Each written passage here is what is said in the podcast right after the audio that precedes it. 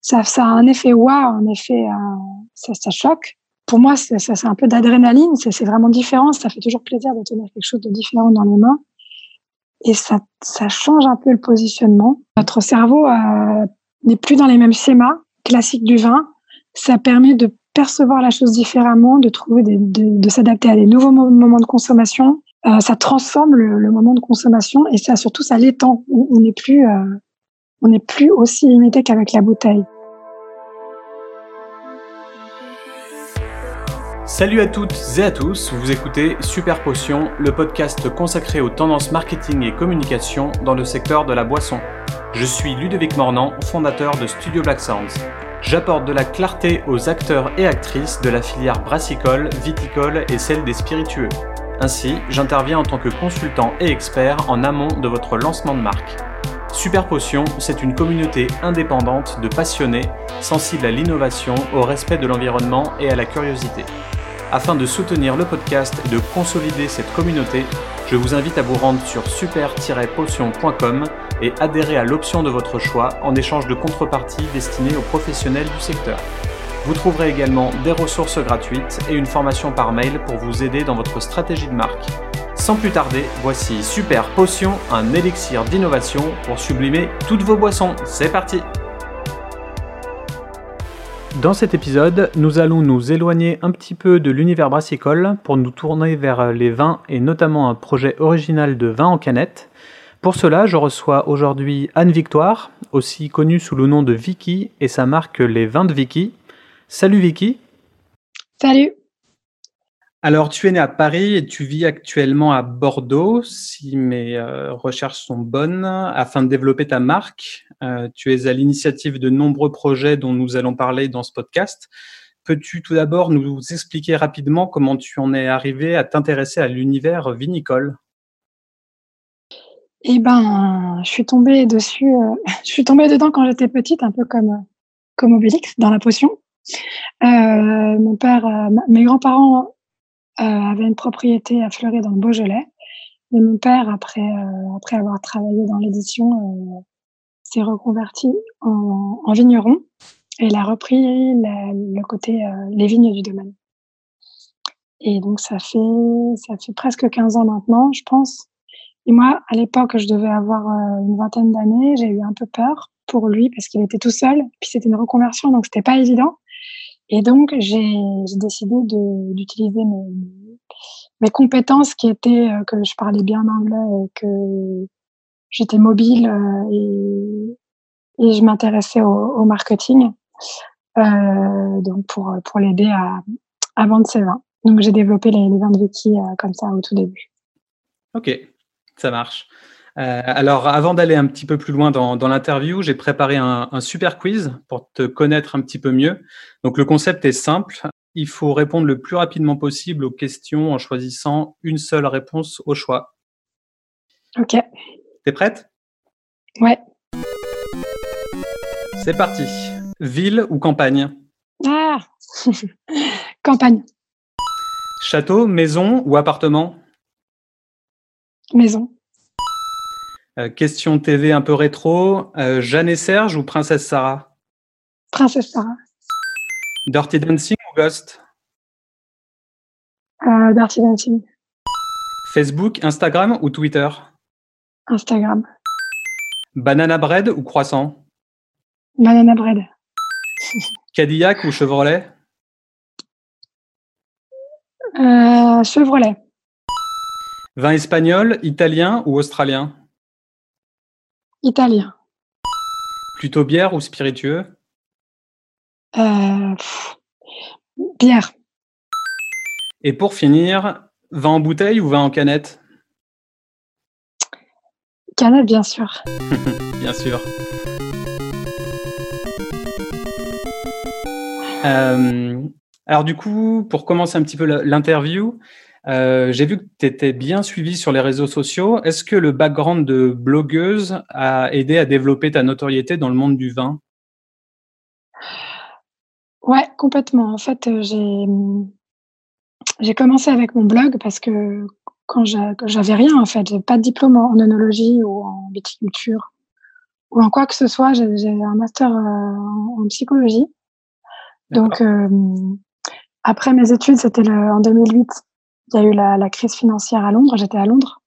Et, euh, et puis, j'ai atterri chez Ogilvy, c'est une agence de communication euh, américaine, au rayon digital, mmh département 360, euh, où j'ai appris avant tout le monde, en fait, à utiliser Twitter, Facebook. Euh, et puis, c'était MySpace à l'époque pour le travail.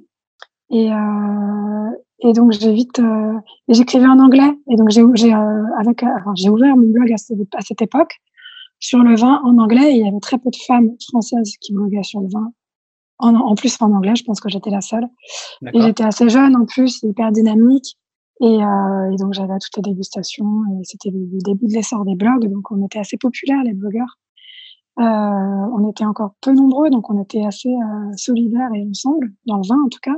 Mmh et puis, ça m'a permis, notamment sur Twitter, euh, j'ai commencé à parler avec beaucoup d'Américains pour leur présenter mon vin, euh, qui j'étais, etc.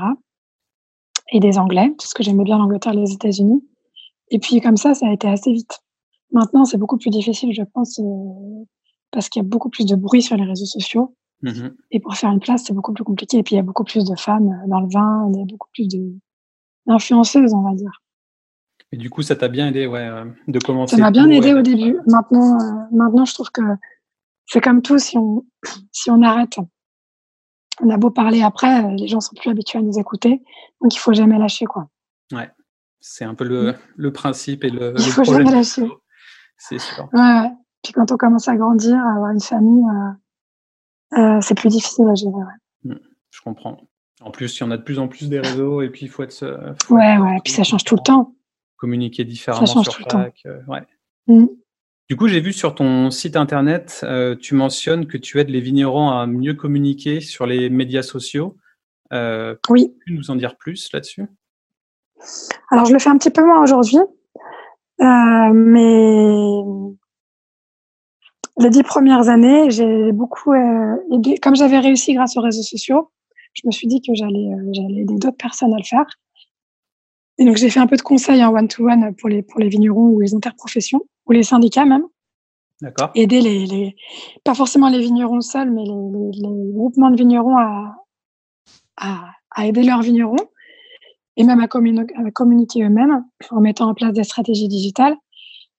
Et puis ensuite, enfin à peu près en même temps d'ailleurs, j'ai monté les Vinocamp qui sont des, des événements gratuits de, de, réseau, de networking pour euh, aider les acteurs de la filière, donc que ce soit des vignerons, des communicants, euh, des, e-commerçants, enfin toute la filière, à se rencontrer, échanger et penser à, à, la manière de vendre et de parler du vin demain. Donc on fait souvent l'état des, lieux aujourd'hui, on remet en question les pratiques et on pense à des, des manières de, s'améliorer. Et ça, c'est euh, des événements qui s'appellent les vin, Vinocamp. C'est issu des barcamp. Donc c'est des événements hyper participatifs. Alors maintenant, comme ça a pas mal grandi et qu'on est assez nombreux, euh, on, a aussi, on a aussi la moitié de l'événement qui est en conférence et l'autre mmh moitié qui est en workshop où on échange euh, en atelier. Ok, donc tu continues les ateliers, mais euh, tu le fais un petit peu moins qu'avant. Je continue, mais comme on est très nombreux et qu'on peut être que 20 25 par atelier pour que ça marche vraiment, on crée des nouveaux formats pour intégrer plus de monde et puis on fait des conférences classiques aussi. D'accord. Ok. Donc tu as toute une équipe autour de toi, euh, notamment une communauté Vicky Wine et un jury. De ce que j'ai compris, les deux prennent part au choix euh, des étiquettes des vins sélectionnés, c'est ça? Voilà. Bon, alors ça a un peu évolué parce que je sors moins de produits qu'avant, puisque j'ai un peu euh, une base maintenant. Mmh. Je change parfois d'étiquette, donc j'ai toujours les votes, les votes de la communauté pour savoir quelle étiquette choisir. Et là, j'ai repris ce, cette façon de fonctionner euh, qui finalement est assez. Euh, enfin, ça, c'était assez moderne il y a dix ans, mais maintenant, le, la participation du public, on l'utilise quand même beaucoup sur les réseaux sociaux. C'est quelque chose qui est devenu un peu assez populaire. Euh, et pour ma canette, j'ai fait. Euh, c'est ce que je suis en train de faire pour le packaging là. Ok, Très bien, on va en parler un peu. Pour décider du packaging, ouais. Un peu plus tard. Euh, du coup, tu as, as, voulu te démarquer des étiquettes traditionnelles avec tes vins. Donc, tu es parti sur un concept de silhouette euh, pour quelques, quelques-uns de tes vins et un concept un petit peu plus euh, typographique pour euh, Fleur des Champs et Aujoie. Mmh. Peux-tu nous expliquer ces choix? Alors au début, j'avais mon blog et mon blog euh, et mon logo sur les réseaux sociaux, c'était ma silhouette. Ok. C'était euh, c'était une silhouette, oui, avec un verre de vin que j'avais que j'avais récupéré et puis finalement que j'ai j'ai adapté. Et donc quand j'ai commencé mon, à sortir mes premières cuvées, je me sentais à l'aise avec le logo que les gens connaissaient et spontanément je l'ai mis sur les, les étiquettes. Avec le temps, euh, cette silhouette, euh, elle m'a un peu plus encombrée. Je sais pas trop quoi en faire parce que euh, c'est quand même très féminin, très. C'est un parti pris quand même. Mmh Et j'en ai eu un peu. J'avais envie de changer, de faire quelque chose de plus facile, peut-être à vendre. Qui touche tout le monde, du coup. Expliquer, qui touche plus de monde peut-être, qui soit moins, parce qu'en plus avec les, les mouvements des, des femmes enfin tous ces côtés, cette espèce de part de, de féminisme qui, euh, qui, qui soulève un peu un peu la planète en ce moment. Je, je, je suis une femme, je m'appelle Vicky. Euh, j'ai toujours été très très très féminine dans ma manière de communiquer, spontanément, mais je voulais pas forcément être associée à ces mouvements-là. Donc euh, donc euh, quand j'ai sorti ma dernière cuvée cette année, je tout en gardant l'esprit l'esprit de la marque, je suis sortie un peu de la silhouette. Euh, pour quelque chose de très craft, qui reste très craft, très papier, très découpage, très, très fait main que j'aime bien. Mmh. Euh, pour se rapprocher de ce côté un peu artisanal des, des brasseries craft, peut-être même des, des bières, non? Oui, non, mais j'ai toujours aimé les mots. Bah, déjà, j'écris et euh, cet artiste qui m'a fait mon découpage, j'aime bien son travail. Et puis, elle habite dans le Beaujolais, donc ça a été, ça a été un peu une rencontre. Euh, elle me suit depuis longtemps, elle vient toujours me voir à, à mes stands au salon. Mmh Donc c'était un peu euh, voilà, une suite logique. Ok, mmh. très bien. J'ai vu que tu proposes également sur ton site euh, et tes réseaux euh, des recettes culinaires. Alors, est-ce que cet accord mets-vin est quelque chose d'inséparable pour toi?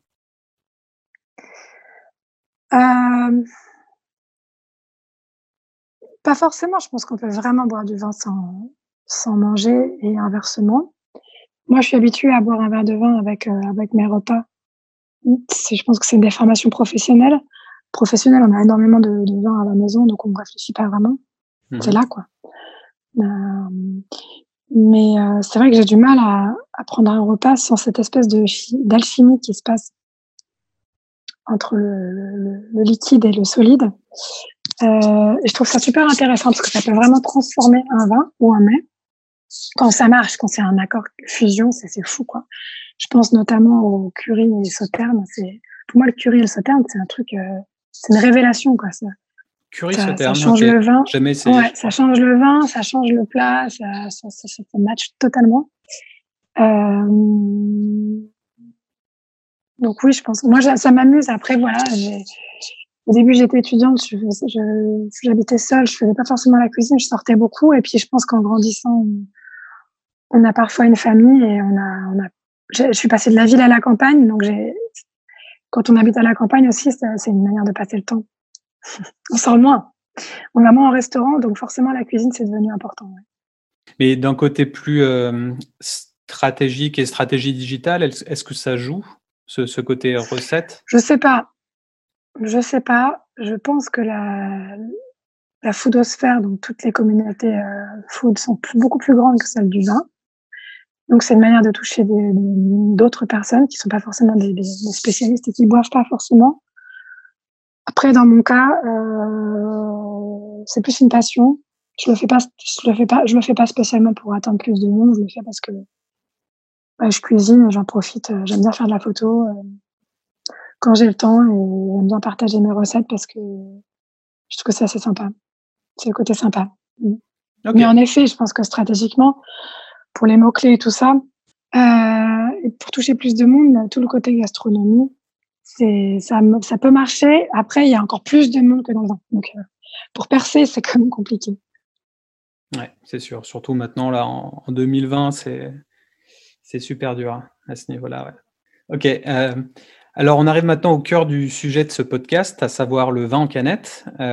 Tu as lancé une campagne de financement très récemment sur Mimosa pour un projet novateur de vin en canette. L'idée est de développer ton vin au joie dans ce conditionnement et d'inscrire le vignoble familial dans une transition durable. D'où est venue cette idée?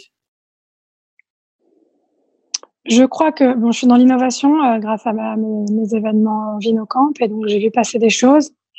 Euh, ça m'a interpellée et puis j'ai organisé un Vinocamp tourné autour des nouveaux formats et, le, principal euh, nous a parlé de la, la, canette et a fait son apologie pendant une petite demi-heure. On m'avait amené des canettes à cette, à cette occasion, donc j'ai pu goûter. Et c'est vrai que je pense qu'une fois qu'on tient une canette de vin en main, ça, ça a un effet waouh, un effet, euh, ça, ça choque pour moi, c'est un peu d'adrénaline, c'est vraiment différent. Ça fait toujours plaisir de tenir quelque chose de différent dans les mains. Et ça, ça change un peu le positionnement. Euh, mmh notre cerveau euh, n'est plus dans les mêmes schémas classiques du vin. Ça permet de percevoir la chose différemment, de trouver des, de, de s'adapter à des nouveaux moments de consommation.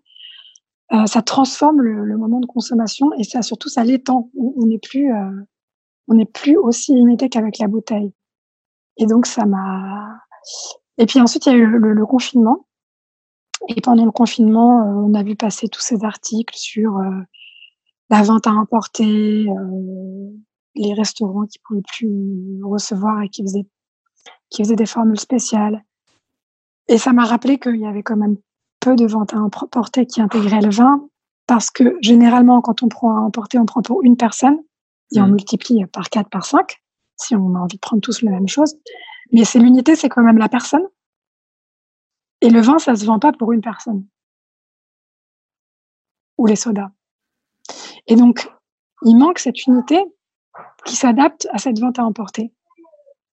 Alors évidemment, ça c'est un, élément de la canette, c'est pas c'est pas juste pour la vente à emporter, mais je pense que ce qui, ce qui m'a qui m'a décidé à la fin à passer le pas et à me dire euh, Aujourd'hui, les restaurants, ils vont, ils vont, ils vont probablement garder cette offre. Et puis, de toute façon, avec les Uber Eats et Deliveroo, il y a quand même beaucoup de restaurateurs qui, qui, le font déjà même avant. Et on n'a pas forcément envie d'acheter une bouteille de vin quand on s'achète un burger ou un, plat indien, quoi. Hmm. On a juste envie d'un verre. Et puis, le voisin, il va peut-être, enfin, notre voisin de table, il va peut-être vouloir une bière. Ça permet, en fait, qu'on soit pas tous en train de boire la même chose. Ok, ouais, c'est sûr que c'est intéressant. C'est juste un des angles. Après, il y a tout, il y a tout ce qui est euh, apéro extérieur, euh, euh, repas solitaire quand on habite seul. voilà. Ok.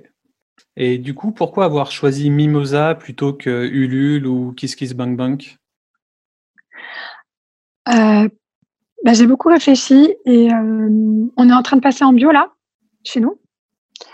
Donc Mimosa, c'est quand même le côté agriculture, durable on est quand même dans le même dans la dans, tout ce qui est alimentaire euh, donc on est c'est assez ciblé. Ensuite c'est français et la canette en France n'existe pas. Et je voulais euh, parler au français. Pour plusieurs raisons. Déjà parce que je voudrais installer le marché euh, enfin essayer de, développer le marché en France. C'est un peu mon, ambition. Mmh. ensuite envoyer des canettes dans le monde entier c'est compliqué. Quand on au niveau des calculs des contreparties pour les frais de port et tout ça, c'est compliqué. D'accord. Euh, parce que quand on envoie euh, une contrepartie aux États-Unis, c'est pas le même prix que quand on envoie en Bretagne. Et donc, c'était déjà assez difficile de, définir les contreparties euh, avec un juste prix. Si je devais en faire une par pays, c'était pas très adapté. Et puis, et puis voilà, voilà. je, je, sais pas si je regrette, regrette ou pas, mais c'est vrai que j'ai eu très très peu d'internationaux. Parce que du coup, tu peux pas cibler quand même que la France, même si tu es sur Kiss Kiss Bang Bang ou Ulule, au final Oui, tu peux, mais bon, euh, Mimosa, j'avais des contacts, je connaissais quelqu'un qui les connaissait. Hmm. Ils, ils, ont quelques projets vin et bière, donc ça m'a. Ça conforté. C'était c'est un peu une niche Mimosa et ça, ça, ça correspondait. J'ai pensé à mon audience. Et puis surtout, je voulais parler du développement durable, donc euh, ça correspondait pas mal, voilà. Ok, ça marche.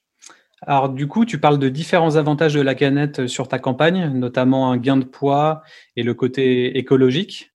Euh, y a-t-il mmh. d'autres avantages à mettre euh, du vin en canette? Bah, c'est ce côté en fait qui n'existe pas en bouteille dont je parlais tout à l'heure, c'est le côté petit volume on peut acheter 25 centilitres de vin grâce à la canette.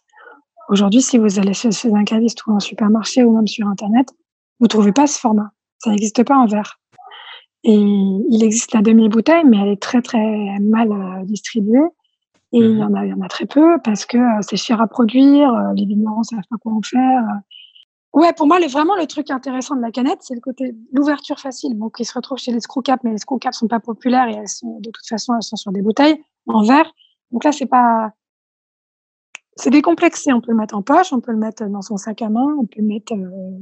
C'est un gain de place, par exemple. Bon, moi, j'habite dans une grande maison, mais les gens qui habitent en ville et qui n'ont pas de cave, il y en a énormément, qui peuvent pas stocker de vin parce qu'ils peuvent mettre 5-6 bouteilles dans leur cuisine, mais pas plus. Euh, puis ils ont peur que ça s'abîme, etc. Et ça pas trop. Euh, la canette dans un placard euh, ou dans un frigo, ça prend pas de place, quoi. Et côté écologique, euh, côté l'opacité de la canette, etc., est-ce que ça joue sur la, la qualité du vin aussi? Je pense que la bouteille, elle conserve bien le vin. Le problème, c'est les goûts de bouchon après. Hein. Euh, la bouteille, euh, elle n'a pas vraiment énormément de défauts. Euh, la canette, elle, elle, elle, elle, est garantie un an. Je pense qu'elle peut durer. C'est comme la bouteille, c'est comme la canette. Si on la conserve dans des conditions favorables, pas au chaud, euh, dans un endroit adapté au vin, elle va se conserver plus longtemps que si on la garde en plein soleil. c'est comme une bouteille de vin. L'opacité, évidemment, euh, oui. Bon, là, je suis sur du vin rouge, donc euh, si sûrement, sûrement. Bon, après, il y a d'autres problèmes. C'est le, le vin et l'aluminium, il peut y avoir des réactions. Donc, sur l'aluminium, il y a un revêtement spécial qui permet de protéger le vin. Mais euh, dans le temps, on ne sait pas vraiment comment ce revêtement euh, peut s'altérer.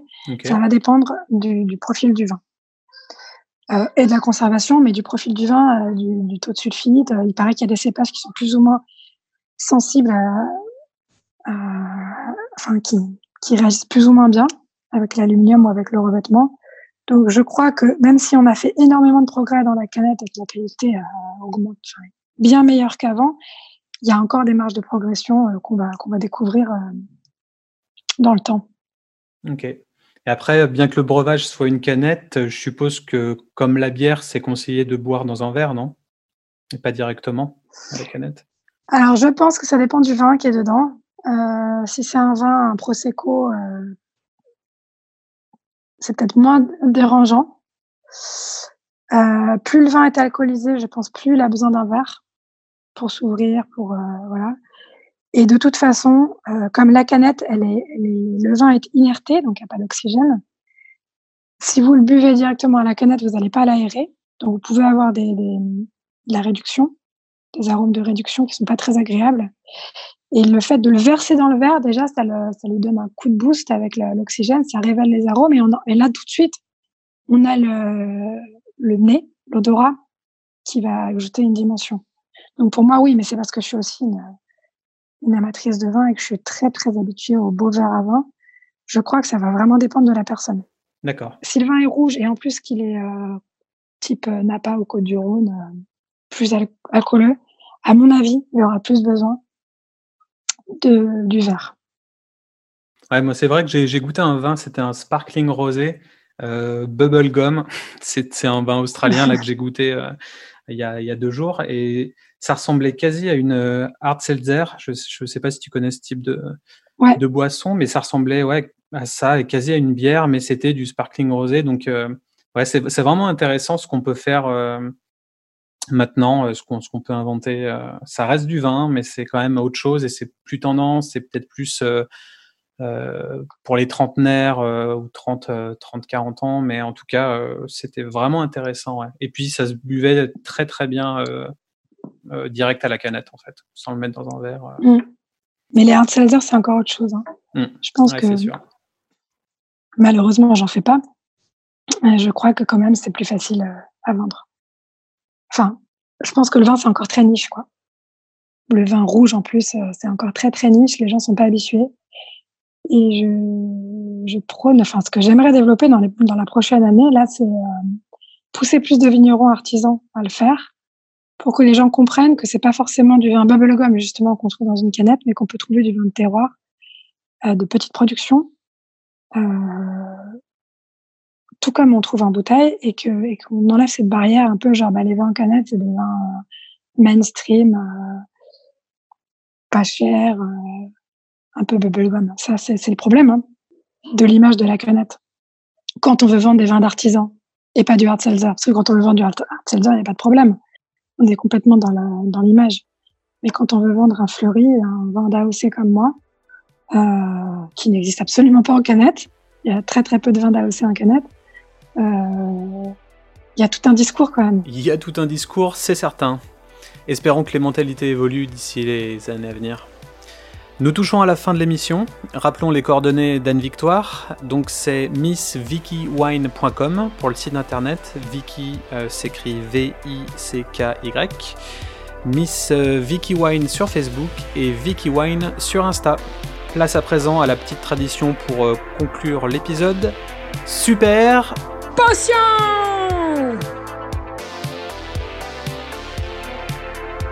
Merci aux super guests du jour et à vous, chers auditeurs et auditrices, pour nous avoir suivis tout au long de cette émission, conçue, produite et réalisée par Studio Blackthorns. Vous souhaitez adhérer au cercle Super Potion? Rien de plus simple. Rendez-vous sur la page d'accueil super-potion.com et optez pour le plan mensuel de votre choix à 3 euros, 10 euros ou 20 euros par mois. Vous voulez participer au podcast ou que je réponde à vos interrogations La rubrique Super Guest est faite pour vous vous aurez la possibilité de me contacter pour enregistrer un épisode ou de m'envoyer un message vocal avec votre question qui pourra faire l'objet d'un hors-série. Pour plus d'articles et de conseils sur le secteur, ça se passe sur le blog de mon studio, accessible à l'adresse blackthornsdesign.com/blog. Pour consulter mes dernières études de cas, vous pouvez jeter un œil à la page blackthornsdesign.com/portfolio. Si vous avez apprécié le thème du jour, n'hésitez pas à le partager sur Facebook et LinkedIn, vous abonner sur Spotify ou encore laisser un commentaire et des étoiles sur Apple Podcast. C'était Ludovic à l'antenne, à la prochaine, ciao ciao